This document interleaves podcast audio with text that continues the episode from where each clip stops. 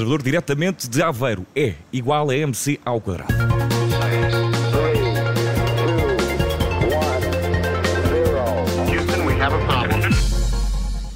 E hoje aproveitamos o espaço que estamos a ocupar em Aveiro para falar com o já nosso muito caro José Augusto Matos, eh, astrónomo e professor da Universidade de Aveiro, precisamente, com notícias promissoras chegadas eh, do telescópio James Webb na mira. Vamos falar também do infinito e mais além, se houver, mas eh, primeiro seguimos mais perto, com, com a cabeça na Lua. José Augusto Matos, seja mais uma vez muito bem-vindo Obrigado. ao Observador. E bem-vindos a Aveiro também. Obrigado. Obrigada. A, a nova conquista da Lua é aquilo que, que esperamos, pelo menos para agosto, mas a exploração da Lua continua a ser uma questão entre, entre astrónomos, mesmo eh, com olhares para Marte. Porquê? O que é que a Lua ainda tem por descobrir? Bem, a Lua vai ter agora uma grande importância nos próximos anos porque vamos ter novamente exploração humana. Eh, Para vos dar uma ideia, o homem já não vai à Lua há 50 anos. Ainda vocês não tinham nascido, hein? É verdade. E portanto, vocês são jovens e ainda já não apanharam esse tempo. E no- agora têm a oportunidade realmente de ver novamente o homem voltar, voltar à Lua. Portanto, vai ser uma grande exploração. Neste caso, é, uma, é uma, um empreendimento, vamos assim dizer, que é da NASA e da Agência Espacial Europeia, enfim, de outras potências ocidentais. E depois também já se fala na próxima década dos chineses irem à Lua. Qualquer dia os indianos também vão à Lua. e, vamos portanto, e Os portugueses não, nunca vão lá. Rádio nenhum. Observador pode ir à Lua, Ah, quem sim. sabe? um Eu, pronto, eu já falei, com, já falei com o vosso publisher a ver se ele arranja qualquer coisa para a gente lá ir. José Augusto Matos, vamos falar deste, deste James Webb, Uhum. porque toda, eu acho que toda a gente viu nos últimos dias aquela sim. imagem absolutamente extraordinária. Eu tentei, eu li sobre o assunto e tentei perceber e não percebi. hum, portanto, mostra as galáxias formadas logo após, logo após o Big Bang, portanto, há mais de 13 mil milhões de anos. Isto é- tem, tem a ver com o facto de chegar cá eh, tão tarde ou não, ou não tem nada a ver com isso e tem a ver com o facto do telescópio ser uma máquina do tempo? É, Bem, ele é uma máquina do tempo porque ele consegue observar objetos extremamente distantes no universo. E eu vou tentar explicar às dito o que a NASA não conseguiu fazer. Ok? Não conseguiu de todo, de todo. Não, é fácil, vocês vejam, nesta imagem que vocês viram, que foi divulgada ontem ou anteontem já, eh, vocês veem galáxias, não é? dezenas delas, quase 50 galáxias, ali naquele bocadinho de céu, de espaço, não é? E, mas vocês veem que há algumas que se veem bem, estas estão mais próximas de nós. O mais próximo quer dizer que a luz delas demorou 4.600 milhões de anos para cá chegar, Coisa pouca. que é a idade da Terra, ok? Mas depois vocês, no fundo da imagem, veem também galáxias muito pequeninas, mal se consegue distinguir, não é? Essas são ainda mais distantes, ainda mais remotas no universo. E essas aí, alguns, alguns dessas, algumas dessas que foram apanhadas, estamos a falar de objetos cuja lu- a luz demorou 13 mil milhões de anos a cá chegar. Ou seja, é? estamos muito próximo de Do cons- início do universo, sim, sim. Porque o universo apareceu há 13.700 milhões de anos e, portanto, vocês estão a ver galáxias que eram assim no começo da história do universo. Não é? Portanto, se nós virmos o começo do universo, que nós imaginamos apenas, não é? Imaginamos. Eh, eh, nós não conseguimos ver o começo porque no começo não há nada para ver. nada. Eu já lá estive e eu não gostei nada daquilo. é verdade. Não há nada para ver lá. Então continuamos aqui. A Mas meio. o que é que vocês se para ver, só um pequeno à parte, que tem a ver com a questão, que é, vocês para ver têm que ter estrelas e galáxias. Para ver, não é? E, e as estrelas e as galáxias não apareceram logo nos primeiros Uhum. instantes do universo, apareceram mais tarde. Mas aquela grande explosão, não é? Foi uma grande explosão. Eh, o universo, quando era novo, por acaso esse nome do Big Bang também está mal. é? Epá. Porque, é verdade, porque o universo quando era novo não era big, era pequenino e quando começou a expandir não fez barulho, portanto não fez bem nenhum. Ok. Mas é um nome popular que, enfim, que Sim, nós atribuímos. sim. Mas nessa altura do, do dito Big Bang e, e, digamos, e nos anos a seguir ao Big Bang, não havia galáxias nem estrelas, não havia nada para ver. Uhum. Portanto, o nosso, o nosso novo telescópio espacial vai conseguir ver, de facto, galáxias muito remotas. Nós até podemos dizer que ele provavelmente vai ver as primeiras estrelas que apareceram na história do universo. Cá está, e as primeiras galáxias também. E, portanto, vai conseguir ver objetos extremamente distantes. E outra coisa engraçada, aquela luz demorou, vamos dizer, 13 mil milhões de anos a chegar cá, quer dizer que nós estamos a ver aquela galaxiazinha como ela era há 13 mil milhões de anos. Ela hoje já não é nada daquilo. Ou, ou já não existe. Ou já, existir ainda existe, mas já, já mudou completamente a história dela desde então, não é? Portanto, nós estamos, cá está aí, é uma máquina do tempo.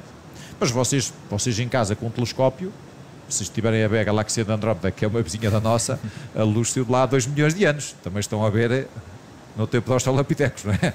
Portanto, vai, vai dar ao mesmo. Mas não conseguimos captar aquelas imagens ah, incríveis claro. que toda a gente partilhou nas redes mas sociais. Mas porque aquilo que nós estamos, e as imagens são bonitas e são espetaculares, porquê? Porque vocês Parece estão... uma montagem de Photoshop. É verdade, e, e porque vocês também estão a lidar com o melhor telescópio do mundo.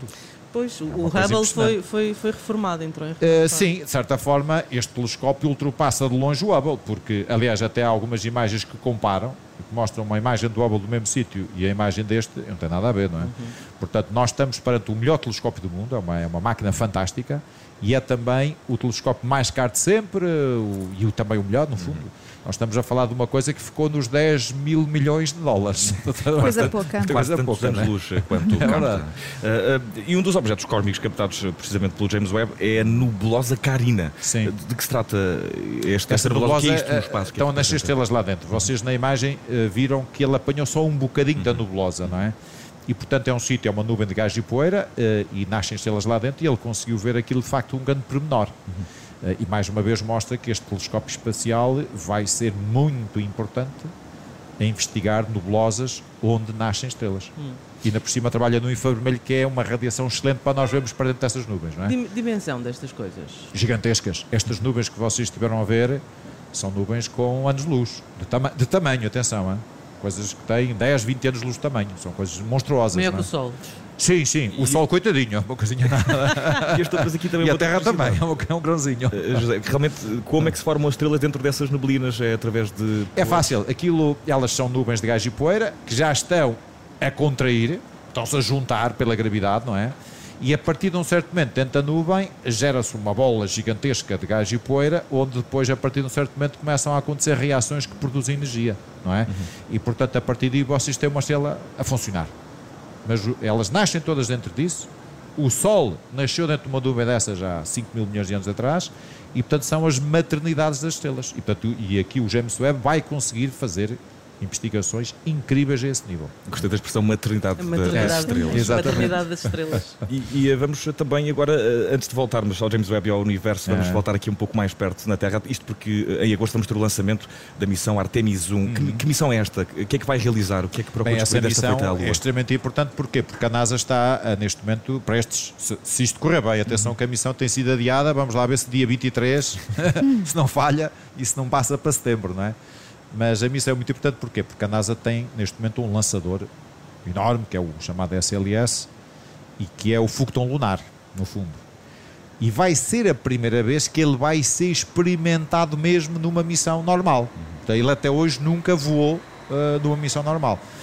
E portanto, a Artemis 1 é uma missão não tripulada, portanto, a, a nave, a nave Orion não vai levar ninguém, mas esperemos que o foguetão funcione bem e que consiga lançar a cápsula mesmo sendo não tripulada, que a consiga lançar. Portanto, é um teste fundamental para o lançador.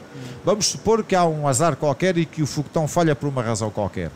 É obviamente um fiasco enorme e, portanto, a NASA fica muito mal vista se isso acontecer, como é óbvio. Quando agora está a tentar ainda levantar-se do chão com o financiamento que, que, que tem tido. Bem, eles, eu também vos queria dizer uma coisa: vocês não fiquem preocupados com isso, porque eles têm muito dinheiro e, portanto, pode haver mais milhão, menos milhão, mas estamos a falar de um orçamento, para vos dar uma ideia, que é maior do que todas as agências espaciais do mundo juntas, fora, fora a NASA, não é?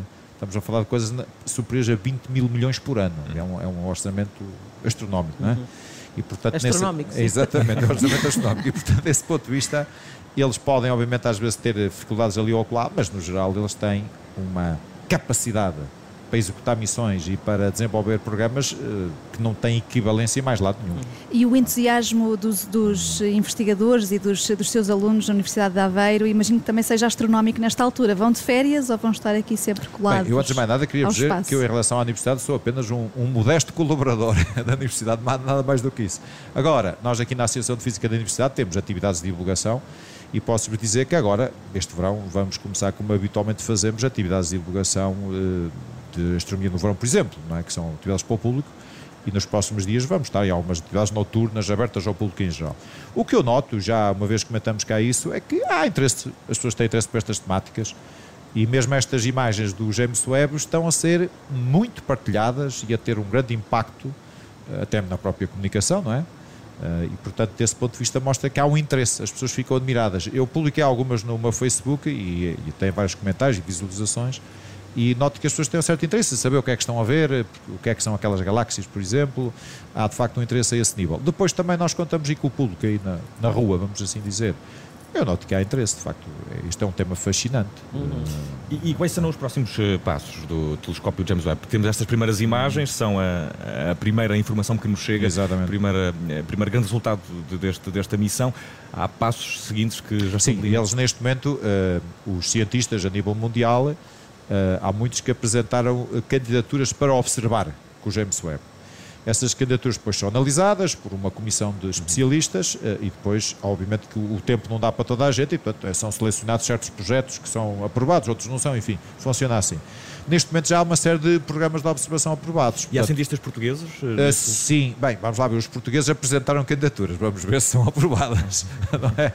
Agora, uh, de facto, a, a, comunidade portuguesa, que é pequena, mas também tem interesse, obviamente, no James Webb, e, e, sei que há propostas que foram apresentadas, não sei se vão ser aprovadas ou não, mas, mas há propostas desse nível. Agora, vocês vão ver já nos próximos meses, durante este verão, que a partir deste momento vai haver com alguma regularidade uh, a divulgação de notícias sobre descobertas que o telescópio vai começar a fazer.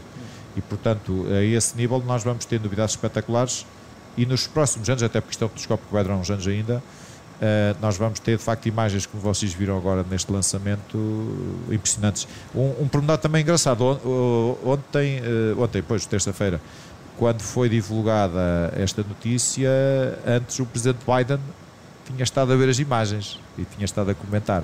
E reparem este aspecto de marketing interessante, é a primeira vez que um presidente americano comenta imagens de um telescópio espacial, não é? Até neste aspecto a NASA conseguiu aqui montar uma operação muito interessante, hum. digamos assim. Não é? Só mesmo para terminar, ah. não é? Que estamos a chegar ao fim do nosso tempo, mas temos a Artemis 1, mas também temos, claro, a SpaceX aqui a, a, a mexer. Uh, eh, um, vamos ter eh, o AX1, não é? Uh, a SpaceX vai participar na exploração lunar porque a nave que vai pousar na Lua mesmo com os astronautas é a Starship, que está a ser desenvolvida neste momento e que foi também no fundo, integrada nesta estratégia da NASA. Ou seja, faz parte do Continua a colaboração, então, entre Continua. Os... É, é, assim, é, é, obviamente que a SpaceX começou com a Spaceship como um empreendimento, e deu, a certa forma, um bocadinho isso como um empreendimento privado deles, uhum. no fundo. Querem fazer uma nave a Marte. Pronto.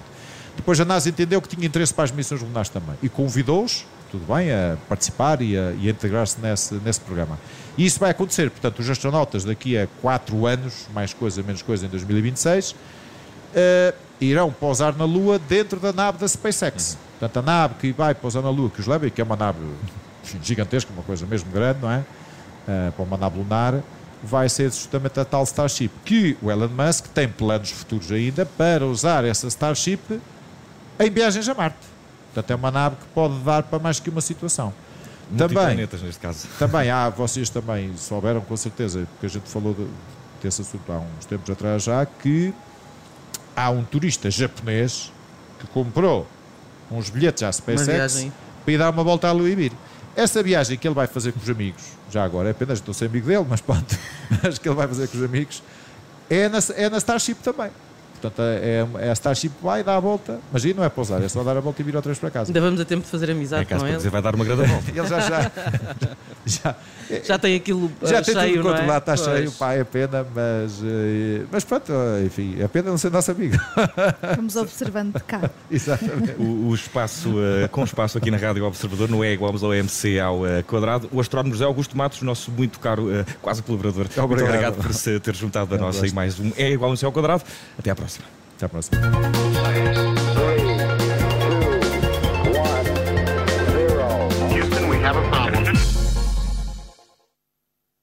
Rádio Observador.